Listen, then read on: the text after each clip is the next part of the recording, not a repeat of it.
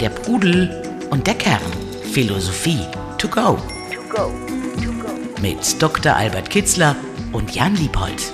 Der Pudel und der Kern. Der Gast. Hallo und herzlich willkommen, liebe Freundinnen und Freunde der Philosophie. Wir melden uns hier aus Reit im Winkel. Ich kann vermelden, endgültig, der Frühling ist da. Die Sonne scheint, das Leben ist schön.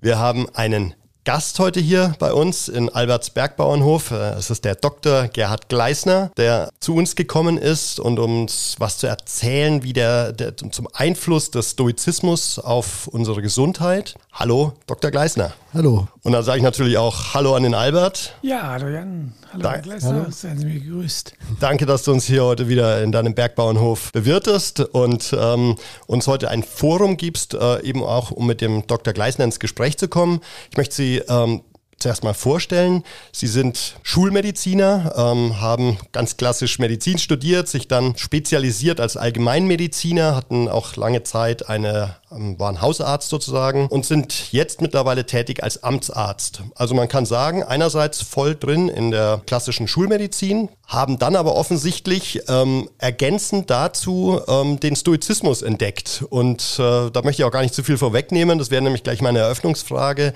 Wie kommt man als Schulmediziner darauf, auf diese These, dass der Stoizismus ähm, und die stoische Lebensführung posi- sich positiv auf die, auf die Gesundheit auswirkt? Wenn Sie das mal skizzieren können, wo sind Sie auf diesen Gedanken gestoßen und ähm, wo bestehen da die Parallelen zwischen der Schulmedizin und der, oder wie ergänzt sich die Schulmedizin mit dem Stoizismus? Ja, es war eine gewisse Unzufriedenheit mit der Schulmedizin, weil ich äh, feststellen musste, dass sie wesentliche Dinge nicht abdeckt. Äh, Die Patienten hatten verschiedene unpassende Vorstellungen im Wesentlichen. Vor allem in der Hausarztpraxis fällt es natürlich auf. ähm, die dazu geführt haben, dass sie äh, krank wurden, seelisch und auch körperlich. Und die Antworten der Schulmedizin waren im Grunde nicht ausreichend. Sie waren mehr auf Reparatur, äh, auf Behandlung ausgelegt, aber nicht auf Vorbeugung. Wie wird man überhaupt äh, gar nicht krank und wie bleibt man von vornherein gesund? Und da waren die Konzepte, die die Schulmedizin bietet, sehr dürftig und so habe ich also selber äh, Kunde gemacht, was da ähm, helfen könnte. Ich bin über die kognitive Psychotherapie dann auf den Stoizismus gestoßen und äh, auch die kognitive Psychotherapie setzt ja im Grunde an, wenn man schon seelisch krank ist. Und äh, so kam ich dann auf den Stoizismus, der als Lebensphilosophie von vornherein äh, versucht, äh, gesund zu bleiben. Das war sozusagen der Ansatz. Okay, spannend. Also uns geht es heute auch, um das gleich vorweg zu sagen, überhaupt nicht darum, die Schulmedizin da in Frage zu stellen. Ich selber, und da würden Sie als Schulmediziner natürlich auch sowieso nicht tun,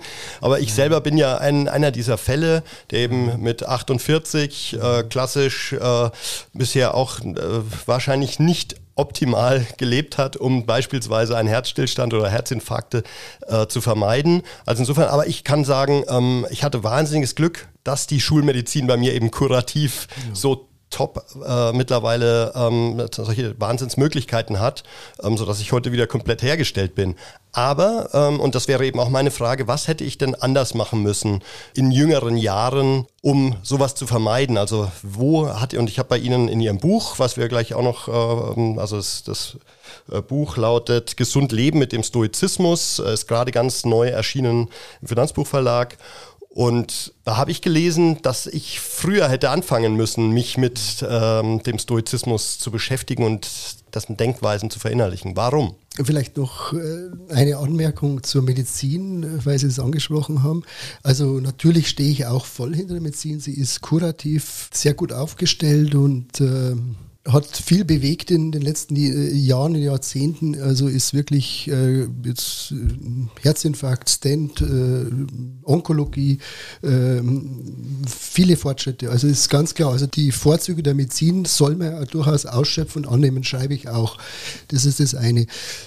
Das andere ist halt, dass man wahrscheinlich als Stoiker die Dinge halt immer akzeptieren muss, primär wie sie sind. Also, dass es so war, dass sie oder dass wir krank werden, ist auch Teil der Lehre halt zu sagen, so ist es halt, ich, es gehört dazu. Aber man lernt ja daraus, dass man sagt, wie hätte man es vielleicht anders machen können oder wie können es äh, andere Menschen, wie können sie uns als, als Vorbild sehen und äh, quasi äh, vielleicht diese Dinge vermeiden. Das ist richtig. Also es ist natürlich optimal, die stoischen Prinzipien möglichst früh, äh, weil es ja vorbeugend ist, äh, anzuwenden, weil da die größte Chance besteht, äh, dass sie sich ja entsprechend auswirken je älter wir sind, umso stärker die dysfunktionalen äh, Vorstellungen sich in uns chronifiziert haben, umso schwieriger ist es, sie wieder loszuwerden. Und damit muss man auch Geduld haben. Also wenn man sagt, das wird nicht, das klappt nicht, das, das wird schon, aber man muss Geduld haben. Das ist Ihre Hauptthese, wenn ich es richtig ja. verstehe, die dysfunktionalen Gedanken oder Vorstellungen,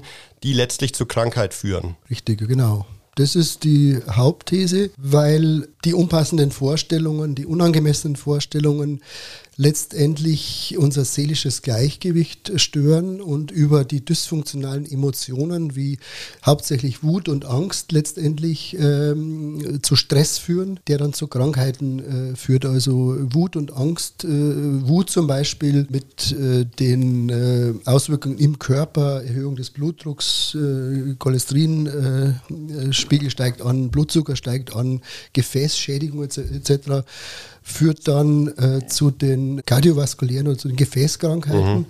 Und damit äh, werden wir krank. Und äh, Ausgang des Ganzen sind die dysfunktionalen Vorstellungen, die diese Reaktionskette, dysfunktionale Vorstellungen, dysfunktionale Emotionen, Stress, Krankheit letztendlich anführen. Und da am Anfang anzusetzen, ist sozusagen sinnvoll. Also beispielsweise, um es konkret zu machen, äh, man ist beruflich gerade unzufrieden, man hat vielleicht einen Vorgesetzten, mit dem man nicht klarkommt.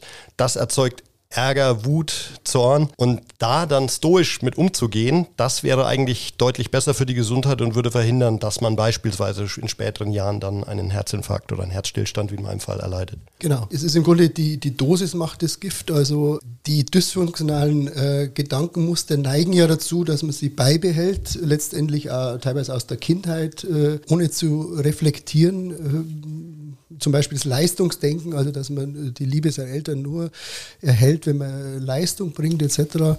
Diese Muster sind chronisch und äh, führen dann in chronischer Weise auch zu den dysfunktionalen Emotionen wie Wut und Angst, die uns dann letztlich schädigen und krank machen. Das ist richtig. Mhm. Das war auch ein spannender Gedanke, den ich bei Ihnen gelesen habe, äh, dass Sie sagen, eigentlich müsste man eben schon viel früher ansetzen, beispielsweise in der Schule, ja. Ähm, dass sich eben diese negativen, dysfunktionalen Gedanken oder überhaupt diese Mus diese Verhaltensmuster nicht chronifizieren einerseits, aber andererseits kann man sie auch positiv sehen, dass man eben sagt, man erspart ja den Leuten auch mhm. viel Ärger mhm. und, und wir, eine spannende Zahl, wir haben wohl 60.000 Gedanken am Tag und wenn ich davon 20.000, die vielleicht negativ sind, eliminieren kann, dann wäre das äh, für mein gelingendes Leben natürlich sehr positiv und damit dann eben letztlich eine zweite Konsequenz auch für meine Gesundheit. Richtig, genau so ist es. Das Problem ist natürlich, dass man in, in jungen Jahren vielleicht nicht so offen ist dafür. Da will man ja die Emotionen ausleben, da will man traurig sein, wütend sein mhm. und so weiter. Aber trotzdem ist natürlich hier am besten. Und der Punkt ist auch, ähm, es sind ja nicht so viele, weil Sie gerade sagten, 20.000 Gedanken, ist die Grundmuster, die krank machen, kann man fast an einer Hand abzählen. Also Sagen Sie mal bitte. Wenn man den Albert Ellis nimmt, äh, der quasi die Ikone der, der kognitiven Verhaltenstherapie, der hat drei Grundmuster äh, festgestellt. Das eine ist, äh, dass man sich selber äh, unter Druck setzt und immer Erfolg haben muss. Erstens. Mhm. Zweitens, äh, dass man, äh, genau, zweitens, dass man, dass einem andere Menschen immer fair behandeln müssen mhm. und, und anerkennen müssen. Und das dritte ist, dass die Welt alle Wünsche erfüllen müssen, muss, die man hat praktisch. Also ich fahre in Urlaub, das Wetter ist nicht schön, das kann doch nicht wahr sein. Genau, richtig. Und das sind zum Beispiel drei Grundmuster. Und das ist einfach. Also diese drei Muster zu vermeiden, ist alles im Endeffekt. Oder wenn man es noch allgemeiner, er hat es mit Mussturbationen äh, bezeichnet, mhm. also alle Mussvorstellungen, also das muss so und so sein und so weiter. Das ist alles halt. Und das macht es ja so einfach und so griffig im Endeffekt. Gar nichts muss letztlich, oder? Richtig, genau. Weil man einfach hier ansetzt und, und das ist einfach und, und plausibel und von daher auch für junge Leute geeignet und, und, und wahrscheinlich eingängig. Okay. Albert, ich würde es mal auch so zusammenfassen, es geht ja darum, zu akzeptieren, wie es ist. Und das ist ja eigentlich so dieses stoische Grundprinzip, die Realität anzuerkennen und sich nicht negativ oder nicht, wie ich auch immer geartete Gedanken, wie es sein könnte oder sein müsste, zu machen. Du erkennst dich vermutlich in weiten Teilen wieder in dem, was der Dr. Gleisner da gerade ja, gesagt also alles kann ich alles nur unterschreiben, auch aus philosophischer Sicht. Interessant ist, dass es uralt ist und dass die äh, antiken Denker das schon gewusst haben. Der Albert Ellis, der Begründer der kognitiven, Mitbegründer der kognitiven Verhaltenstherapie, bezieht sich auch ausdrücklich auf einen Stoiker, Epiktet. Aber schon Epiktet war ja einer der letzten, schon vorher war das im, im antiken Denken in Griechenland. Aber wenn man rüber guckt, auch in Indien und in China, war das vollkommen klar. Es äh, segelte unter äh, einem anderen Label, äh, könnte man sagen. Ja, mhm. genau. Es, es, die suchten nach dem Weg zum glücklichen Leben und fanden dabei, dass bestimmte psychische Zustände und äh, Affekte, Angst, Wut, Zorn, Eifersucht, Neid, dass die schädlich sind für das Glück. Aber und sie bezeichneten sie aber auch als Seelenkrankheiten, weil sie schon sagten, es macht die Seele krank. Und sie wussten auch schon, dass eine kranke Seele den Körper auch krank macht. Also die hatten schon eine Vorstellung von der Psychosomatik, die ja eigentlich erst im 20. Jahrhundert äh, hier im, mhm. äh, in unser also, Bewusstsein also, getreten ist. Du gehst davon aus, dass es intuitiv damals. Äh, Nicht intuitiv, nein, das Menschenbeobachtungen. Die mhm. sahen natürlich, da regt sich einer auf und irgendwann fiel er um mit dem Herzinfarkt. Das ist damals schon passiert. Und dann wusste, die haben natürlich gesagt, ja, das ist ja auch gar nicht gut. Auch die Kurzatmigkeit, das, ist, das kann ja gar nicht gut sein. Also auch die Nervosität, dass er nicht bei sich ist.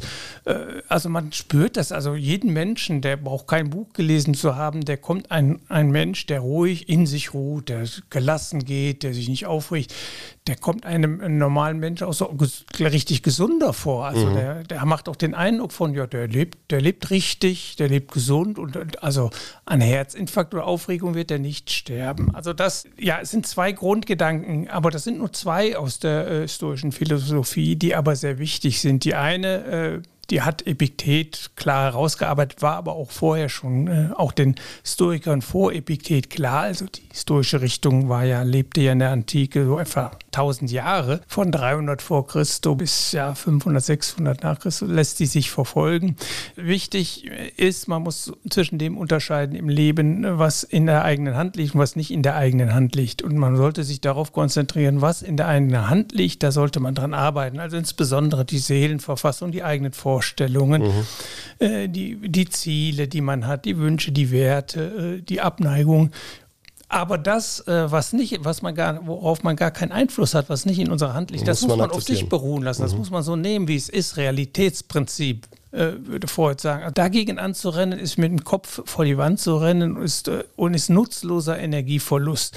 Aber viele Menschen versuchen, das Unerzwingbare zu erzwingen und werden daran krank oder haben, äh, wissen nicht, wie viel Dinge, das alles vergänglich ist, wissen nicht, dass man bei weitem nicht immer alle seine Pläne realisieren kann, weil da vieles dazwischen kommen kann. Das machen sie sich nicht bewusst genug und das, was dann passiert, wenn es dann mal nicht so läuft, wie sie sich vorstellen, ist Frustration Frustration, ist Ärger und der kann bei Menschen richtig Krankheiten auf Dauer, löst der Krankheiten aus. Das ist das eine.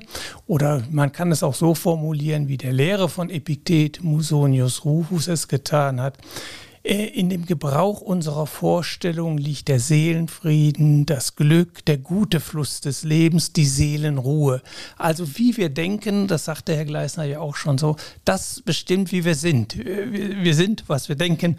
Und wenn unsere Gedanken von Sorgen, von Ängsten heimgesucht werden, wenn wir falsch denken, würden die Philosophen sagen, dann machen wir uns selbst krank. Wir ja. ärgern uns. Das ist gar nicht nötig. Äh, das sind die Vorstellungen, die wir uns über ja. etwas machen und das ist ja dann auch die Vorstellungsprüfung, von der Sie schreiben. Also, dass man, wenn eben der Chef nervt ähm, oder der, wer auch immer, der Nachbar nervt, dann erstmal innezuhalten und zu fragen, ist es jetzt, ist er das Problem, bin ich das Problem oder wie ist dann diese Vorstellungsprüfung, die Sie da empfehlen? Genau, um das aufzugreifen, wie Margarel sagte, die Gedanken färben unsere Seele. Mhm. Genauso ist es ähm, bei uns Menschen dominiert einfach der Verstand. Also der unterscheidet uns von allen anderen Lebewesen dieser Welt und der ist einfach zentral. Alles, was wir sehen, hören, uns über Sinnesorgane äh, zukommt, wird durch den Verstand gefiltert und bewertet. Und da ergeben sich einfach dysfunktionale Grundmuster, dass man einfach die Realität nicht anerkennen möchte und mhm. sagen will, ich mache mir meine eigene Realität, ich sehe das anders und ich kämpfe dagegen. Und das ist im Grunde sinnlos und macht uns vielleicht krank oder macht uns das Leben schwer, führt nicht zum glücklichen Leben und macht uns im, im Nebeneffekt krank. Und genau das ist der Punkt, das ist der erste, die erste wichtige Erkenntnis, dass man seine Vorstellungen in Frage stellen soll. Mhm. Und in dem Zusammenhang haben Sie ja dieses Muster auch, äh, würden Sie sagen, ähm, gibt es auch in der kognitiven Verhaltenstherapie. Was empfiehlt die dann, äh, wenn man erkennt, ich habe so eine, solche Probleme oder ich ähm, oder beziehungsweise würden Sie sagen, das ist etwas, was jeder sich mal gönnen sollte, so eine kognitive Verhaltenstherapie? Oder ist das auch wieder eher was, wenn man wirklich das Gefühl hat, das sind pathologische Muster, genau. da hat sich bei mir was verfestigt? Genau, also die kognitive Verhaltenstherapie ist vorbehalten der seelischen Krankheit im, mhm. im Endeffekt, dass man sagt, wenn, wenn ich, äh, aber auch hier könnte man stoische Prinzipien anwenden, aber äh, das ist ja der Umkehrschluss, dass man sagt, wenn die äh, kognitive Verhaltenstherapie so effektiv ist, und das ist ja nachgewiesen, das ist wirklich nachgewiesen in wissenschaftlichen Studien, dann muss ja umgekehrt auch die Verwandte oder die Grundlage der Stoizismus in der vorbeugenden Anwendung genauso effektiv sein. Und das ist natürlich der Königsweg, dass man sagt, man vermeidet quasi die, die psychische Erkrankung, die, die, Depression, die Angststörung, die Depression und so weiter, dadurch, dass man von vornherein den wichtigen äh, Weg einschlägt und halt sozusagen sein Denken trainiert, nicht äh, krank zu werden, nicht depressiv zu werden. Also der Stoizismus ist das präventive Mittel, ähm, die kognitive Verhaltenstherapie wäre dann eher so die Akutmedizin. Richtig, wobei äh, auch der Stoizismus natürlich kurative Elemente hat. Man kann ja auch, äh, wenn man schwer krank ist oder an Krebs erkrankt ist, auch mit stoischen Prinzipien mhm. sozusagen irgendwie kurativ äh, tätig sein. Aber im Grunde ist die Domäne des Stoizismus in Bezug auf die Gesundheit eher die Prävention. Ja. Also, Was würden Sie denn sagen, wie stark haben, also soweit ich es verstehe, sind Sie jetzt ja erst auch seit wenigen Jahren ähm, Stoiker oder ja. versuchen ja. Äh, die stoischen Lebensprinzipien ähm, auch zu implementieren bei sich. Ähm, wie stark haben Sie es denn schon verinnerlicht, ähm, diese Gedanken, äh, diese äh, Macht- und Vorstellungsprüfung immer wieder anzuwenden? Ja, natürlich hat es einen Grund, warum ich äh, das Buch geschrieben habe, warum ich mich damit beschäftige. Und wenn ich zum Beispiel an meine Frau denke, die braucht das alles nicht, weil sie einfach von vornherein anscheinend ein stoischer Mensch ist und, und da auch gar nichts weiß davon und so weiter irgendwie. Also bei mir war es so, dass, dass ein Problem da sein muss, dass man also irgendwie ein Problem haben muss und einfach sagen nach Lösungen suchen mhm. will und sagen will, Mensch, was kann ich jetzt ändern? Wo, ist, wo steckt das Problem? Für diese Menschen ist das im Grunde geeignet. Also wer, wer, wer, wer gesund ist, wer kein Problem hat, der braucht es auch nicht. Wer sich nicht reinsteigert in genau, Thema der, es gibt Gedanken. Menschen, die, mhm. die brauchen es einfach nicht. So, so ist es einfach halt irgendwie. Und es gibt welche, die brauchen es. Und wer also irgendwie eher ein bisschen sensitiv ist oder ängstlich ist oder äh, keine Ahnung, der, der, der, der, der braucht es und an den. Und, und so war es halt auch bei mir, dass ich gesagt habe, Mensch, ich äh, brauche das für mich und ich brauche das auch im Umgang mit, mit Patienten. Ich sage, Mensch, äh, da fehlt es ja irgendwie, dass man auf das Problem kommt oder es sind Probleme da und die, die Lösungen sind, sind nicht effektiv. Also wenn man dysfunktionale Gedanken hat und man schmeißt sie dann irgendwelche Tabletten ein oder, oder um schlafen zu können zum um Beispiel. schlafen zu können und nimmt äh, vorbeugend irgendwelche Kügelchen und so weiter und äh, geht aber nicht an die Gedanken ran. Das mhm. halte ich halt für falsch und das war, also so, so war das, der berufliche Ansatz, aber auch der persönliche, dass ich auch bei mir festgestellt habe, da passt einiges nicht und wie kann ich das ändern und da war das die ideale Möglichkeit. Antwort. Okay.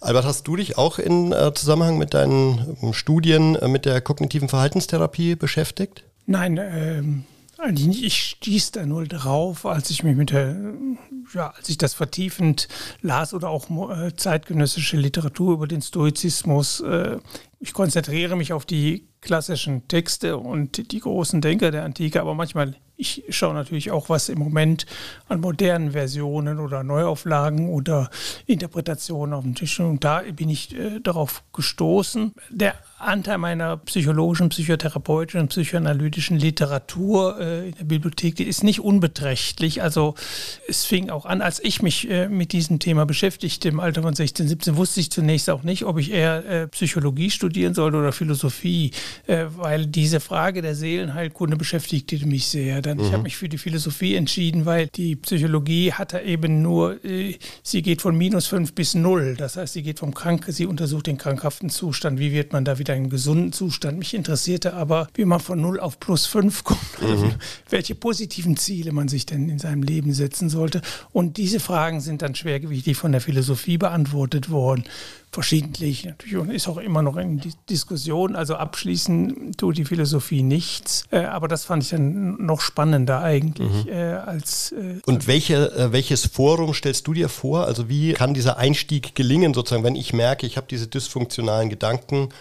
Da kommen wir wahrscheinlich auch zu deinem Buch Denken heilt. Äh, was muss ich tun, wenn ich diese Affekte, wenn ich diesen Affekten stoisch begegnen möchte? Ja, das klang ja vorhin schon mal an. Äh, wir müssen frühzeitig anfangen damit. Also wir müssen uns um unsere Gesundheit küm kümmern, wenn wir gesund sind und wir müssen uns unser um unsere Seelenruhe, unser Seelenheil kümmern, dann, wenn es uns gut geht und nicht, wenn wir da Probleme haben. Häufig werden wir angestoßen durch das eine oder andere Problem. Ein Leidensdruck muss da sein, wenn keiner da ist, sagten sie auch zu Recht. Also wenn ich keine Probleme habe, muss ich sie mir auch nicht einreden, mhm. dann brauche ich das nicht. Aber in aller Regel ist das Leben schwer für die Menschen und es wird von wenigen richtig gut bewältigt. Und das heißt, man, man, wenn man auf sich acht gibt, dann spürt man schon hier oder da drückt der, drückt der Schuh. Und dann muss man eben zeitig anfangen, auf die ersten Signale Signale der Seele, des Unwohlseins, Gefühle der Entfremdung auf die Acht geben und sich dann anfangen zu philosophieren, ganz einfach zu fragen, woher kommt das, warum fühle ich mich?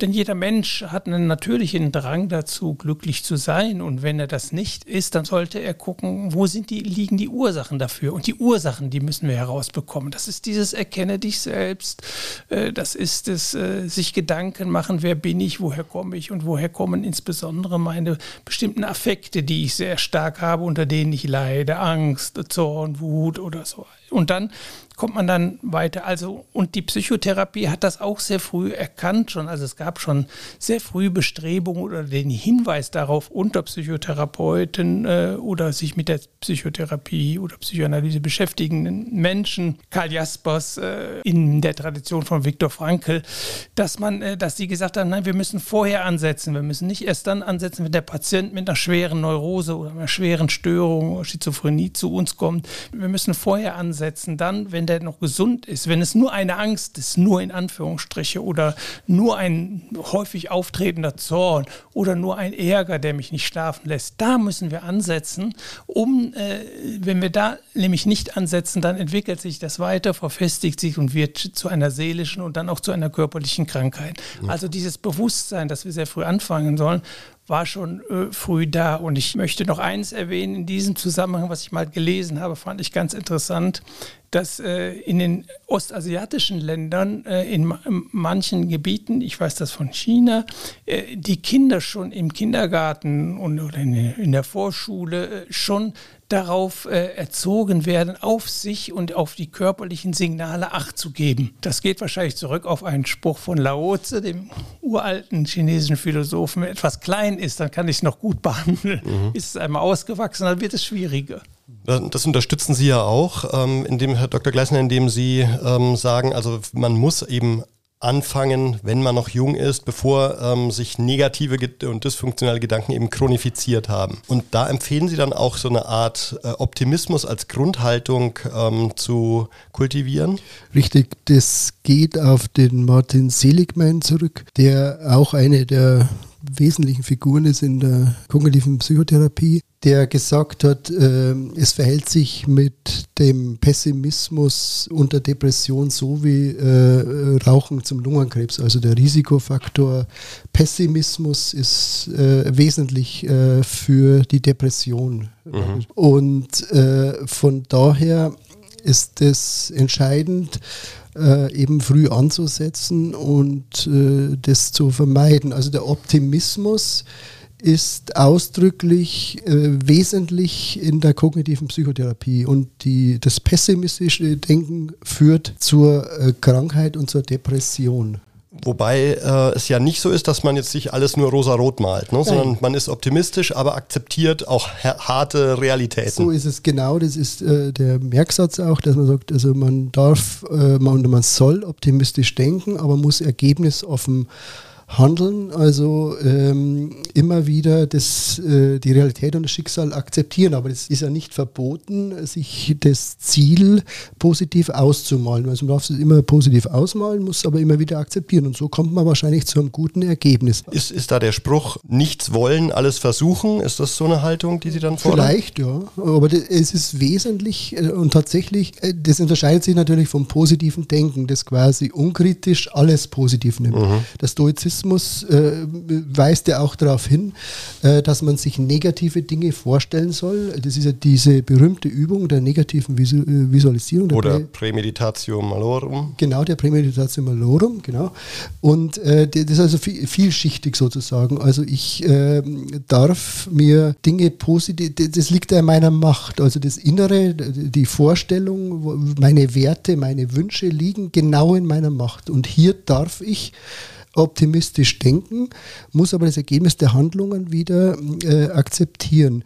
Und auch, wenn der, auch der Martin Seligman hat das äh, so gesehen, weil er im Grunde diese dysfunktionalen Vorstellungen vom Albert Ellis eben als ähm, pessimistisch äh, gesehen hat. Also das Dysfunktionale hat auch etwas mit, äh, das, die Dinge äh, falsch zu sehen, unangemessen zu sehen, hat auch was mit Pessimismus. Ja, immer passiert mir das, wenn genau, ich... Richtig, dass man sich zu pessimistisch... Und also der Pessimismus ist bei den äh, alten Psychotherapeuten der wesentliche Faktor mhm. für äh, psychische Krankheit. Äh, beim, beim Aaron T. Beck quasi, der da ja auf, auf dem Gebiet der Depression äh, führend war damals und äh, im Grunde heute nur ist, weil der äh, Depressionsfragebogen immer noch von allen Psychiatern angewandt wird.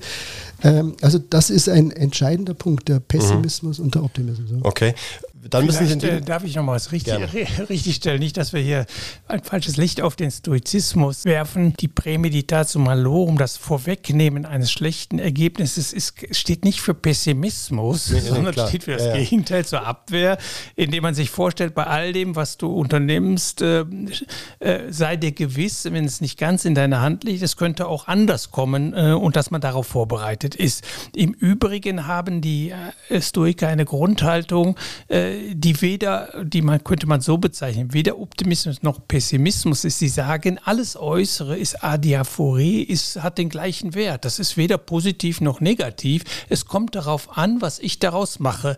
Und wenn ich äh, in mir ruhe und wenn ich tugendhaft handle, werde ich Gutes daraus machen. Also letztlich führt, wie übrigens alle Weisheitslehren dann, die sind im Grunde die letzte Stufe der Entwicklung der Persönlichkeit, ist alles lieben zu können. Das heißt gar nichts mehr mehr Negatives äh, zu sehen, die Realität so anzunehmen, wie sie ist, sie nicht zu bewerten und das Beste daraus machen. Das ist eine sehr, sehr gesunde, positive äh, Philosophie. Insofern gibt es da Überschneidungspunkte mit Seligmann und der positiven Psychologie.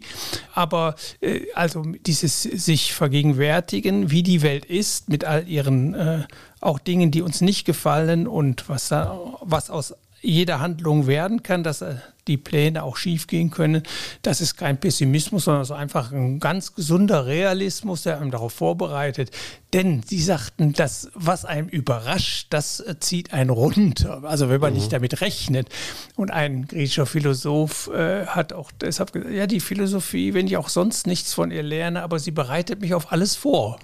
Und das sei schon sehr viel. Also auf alles vorbereitet zu, zu sein, dann fällt man nicht aus der Mitte, dann wird man nicht äh, so getroffen, dass man da seine Richtung verliert oder erschüttert ist oder aus Trauer nicht mehr rauskommt. So verstehe ich auch das, was Sie als negative Visualisierung. Genau. Ähm, können Sie dazu vielleicht nochmal ein bisschen konkretisieren? Also wie ja. empfehlen Sie beispielsweise, man plant ein neues Geschäft, man gründet ein Start-up. Wie sollte ich da dann das Thema vis negative Visualisierung angehen? Ja, im Grunde ist es vielleicht eine praktische Übung, also ich, ich, empfehle das praktisch, dass man einfach unregelmäßig sie immer wieder durchführt. Ich würde vielleicht sogar weitergehen und würde sie an äh, elementaren äh, Dingen aufhängen. Also ich würde sagen, es ist sinnvoll, ein paar Mal pro Woche für eine Viertelstunde oder eine halbe Stunde sich vorzustellen, dass man einen schweren Unfall hat, dass man eine schwere Krankheit hat, dass die, die Ehefrau krank wird, dass die Tochter krank wird oder ihn sogar noch verstirbt und so weiter. Also das wäre aus meiner Sicht einfach eine praxisbezogene Anleitung, sich mit dem, was drohen kann, auseinanderzusetzen. Um sich dann aber auch wieder zu freuen, dass es genau. nicht eintritt. Dass es nicht. Ja. ja, also Seneca hatte eine schöne Übung, der sagte, bei all dem, was du unternimmst, was du anfängst, was du planst, sage dir gleich von Anbeginn an, wenn nichts dazwischen kommt, äh, dann, dann äh, ist das alles in der Schwebe. Man hängt dann auch nicht so, man belastet das, die Zielerreichung auch nicht so. Ich muss, ich will, das muss unbedingt so sein. Man verbindet es mit den Vorstellungen von, ich werde nur dann glücklich, wenn ich das und das bekomme. Das ist alles, wird alles relativiert, indem man sich sagt, also ich versuche es, ich tue mein mhm. Bestes. Mhm. Mal schauen, wenn nichts dazwischen kommt, werde ich es auch erreichen. Wenn was dazwischen kommt, gut, dann erreiche ich es ein andermal ja. oder erreiche ich etwas anderes, unter Umständen etwas Besseres anderes. Also das ist eine sehr gute Übung, die kann ich jedem empfehlen. Ich praktiziere sie bei all dem, was ich tue und äh, also so Frustration habe ich schon lange nicht mehr erlebt. Mhm. Und aber wenn Sie, Dr. Gleisner, auch nochmal diesen Effekt, der dann dadurch eintritt, durch diese negative Visualisierung äh, beschreiben. Also ist das dann eben dieses Vorbereiten und man wird dadurch entspannter, weil man weiß, es kann mhm. passieren und ich bin darauf vorbereitet? Genau, vorbereitet sein. Dem Weisen geschieht nichts, was er nicht schon erwartet hätte. Auch die Erleichterung, dass das gar nicht so ist. Mhm.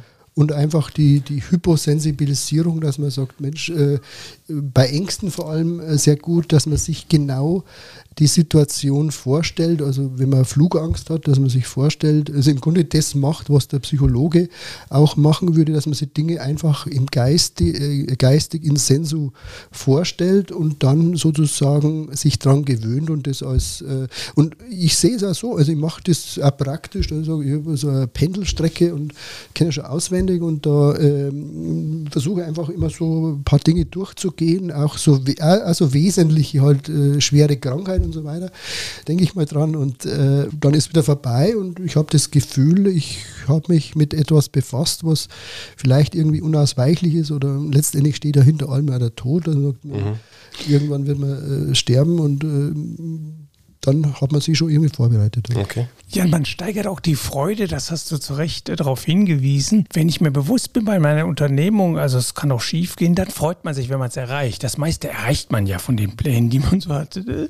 Und dann ist die Freude größer, weil man wusste, ja, das ist gar, gar nicht zwangsläufig. Das sage ich mir sogar schon, wenn ich ne, über die Autobahn fahre, von A nach B, eine Stunde, zwei Stunden, sage sag ich, schön, wenn ich angekommen bin und keinen Unfall gegeben hat, da freue ich mich richtig. Diese Hyposensibilisierung Sozialisierung, das ist letztlich die Konfrontation mit diesen Richtig. Ängsten, äh, mit den Affekten, von denen ich weiß, dass die mich genau. belasten und Genau, das Gehirn unterscheidet wohl nicht zwischen realen und vorgestellten Dingen und damit kann man sich einfach daran gewöhnen. Äh, das ist natürlich äh, Übung und äh, das dauert und äh, da gibt es verschiedene Schwierigkeiten, aber trotzdem es passiert nichts. Es ist, meine, letztlich muss man dann das Ganze ja auch noch praktisch, also wenn man Angst vor dem Fliegen hat, dann muss man natürlich äh, bei allem äh, Training äh, in Sensu dann aber auch irgendwann einmal ins Flugzeug steigen und, und so weiter, aber man ist dann halt schon vorbereitet. Und also wie gesagt, das ist, das spricht ja für die Vielschichtigkeit des Stoizismus und wenn man sieht, wie, wie eindimensional das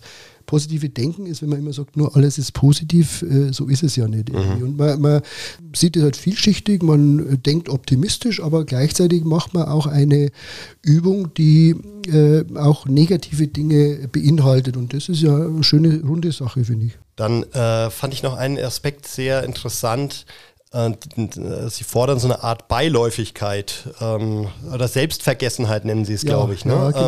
ähm, dass ja. man sowas nicht jetzt nur als festes Programm und ich muss ja noch über den Tod nachdenken, sondern eigentlich, dass man diese Haltung so verinnerlicht, dass es eine selbstvergessene, also dass man den Tod auch nicht mehr als oder, oder auch kleinere Themen nicht mehr als das große Bedrohungsszenario sieht, sondern dass es eher beiläufig mitläuft. Ja, die, also die Selbstvergessenheit weist eigentlich eher auf die, auf die Definition der Gesundheit hin, äh, meine ich heute.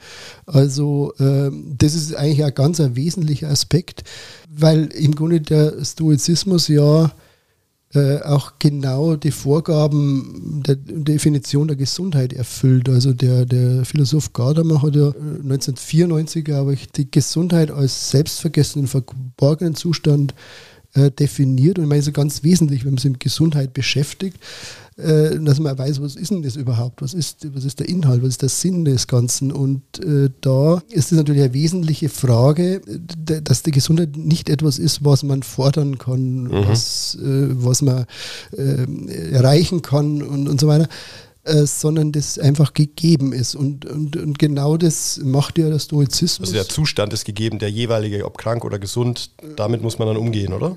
Genau, aber speziell jetzt die Gesundheit, äh, das muss man ja wissen, weil, weil ja unser Gesundheitssystem ja eher äh, uns dazu anleitet, wir sollen etwas tun dafür. Wir sollen die Maßnahmen XY, XYZ und wir sollen das Vitamin nehmen und das und uns mhm. damit beschäftigen und was lesen und so weiter. Und das soll man ja demnach genau nicht, also wie beim Schlaf, der, der über uns kommt, die man ja zwingen kann, äh, kommt die, ist man dann gesund, wenn man nicht dran denkt praktisch. Also dann äh, so.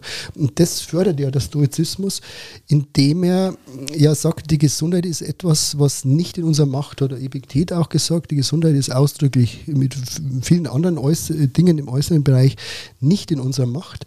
Und äh, die Folge ist dann, dass man sagt, ja, wenn die Gesundheit nicht in unserer Macht ist, dann ist, wie Sie vorhin gesagt haben, ist gleichgültig oder Atia vor äh, letztlich und gleichgültig und verborgen und selbstvergessen ist ja dasselbe praktisch. Mhm. Und damit, äh, das ist eigentlich vielleicht sogar das, das wesentliche Prinzip, äh, wenn man sich mit dem Stoizismus auseinandersetzt und die Übungen durchführt, dann äh, erkennt man letztlich, dass äußere Dinge äh, gleichgültig sind, wie die Gesundheit. Und wenn man das anerkennt, ist man im Sinne der modernen Definition maximal gesund, weil man quasi die Gesundheit nicht als wesentlich ansieht. Und das ist, finde ich, nochmal ein ganz wichtiger Punkt neben der Psychosomatik und so weiter, dass der Stoizismus genau die Definition der modernen Gesundheit äh, die moderne Definition der Gesundheit erfüllt. Mhm. Also es ist sozusagen im, im Nebeneffekt äh, tritt Gesundheit ein, weil man stoisch gelassen ist und nicht dran denkt und sie selbstvergessen sozusagen. Selbstvergessen, genau. Mhm. Allerdings wird das korrigiert durch, also Epiktet sagte, äh, das, was nicht in unserer Macht ist, das soll man auf sich beruhen lassen. Und das heißt das so, wir wünschen uns, sagten die Stoiker dann auch, zwar alle gesund zu werden, aber wenn es nicht in unserer Macht liegt, dann müssen wir gucken, was da kommt oder, oder darauf hoffen, dass da nichts kommt und, und das dann annehmen, was da kommt. Aber die andere Seite ist, äh, achte auch auf das, was in deiner Macht liegt. Und da solltest du sehr wohl, äh, wenn du glücklich leben willst, äh, auch deine auch Hausaufgaben Hausaufgaben machen oder wenn du gesund bleiben willst, denn einiges von oder vieles liegt auch in unserer Macht, äh, wie wir die Gesundheit beeinflussen können und dass sie äh, möglichst lange anhält und dass Krankheiten nicht kommen. Das ist eben richtiges Denken oder dass ich nicht selbstschädigende Verhaltensweisen ablege. Wenn ich viel rauche, muss ich mir darüber im Klaren sein, das kann, äh, steigt das Krebsrisiko und, und, und. Also viele, viele Dinge kann man sehr wohl machen, um seine Gesundheit zu bewahren oder wenigstens ganz gute Voraussetzungen zu schaffen,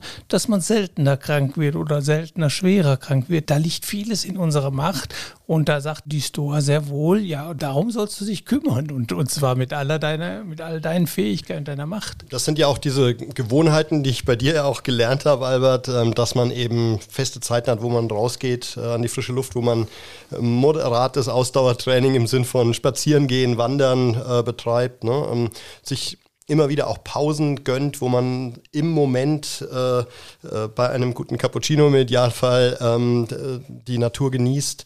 Also ich glaube, das sind ja auch die Lebensgewohnheiten, die Sie parallel zu den mentalen äh, Übungen empfehlen. Ne? Genau. Aber die Natur genießt du nicht beim Cappuccino, da kann man sie auch. Ja. Da ist ja nur betrachten. Am besten mhm. genießt man die Natur, wenn man die Wanderstiefel anzieht mhm. oder über Fahrrad fährt oder sonst wie sich in, die, in der Natur bewegt. Bewegung ist unglaublich äh, wichtig. Aber es gibt sehr, sehr viele Dinge, äh, gerade auf der psychischen Ebene, beispielsweise, dass man eben seinen ne, Entfremdungen, äh, Signale von Entfremdungen, Angst, Sorge, Zorn, denen nachgeht und die versucht aus der Welt zu schaffen, aus seiner eigenen Welt. Da kann man vieles für tun. Man kann sich da äh, quasi alle belastenden psychischen Faktoren, äh, die ich genannt habe, Neid, Eifersucht, das kann alles krankhaft werden. Und man kann aber auch alles durch entsprechende Verhaltens- und Denkänderungen im Denken, Verhalten, Wollen kann, man, äh, kann man diese Affekte abbauen, minimieren, reduzieren. Und das ist für, für die psychische Gesundheit äh, außerordentlich wichtig. Und, und dann gibt es jedenfalls für den Körper keine Gefahr aus der Psyche.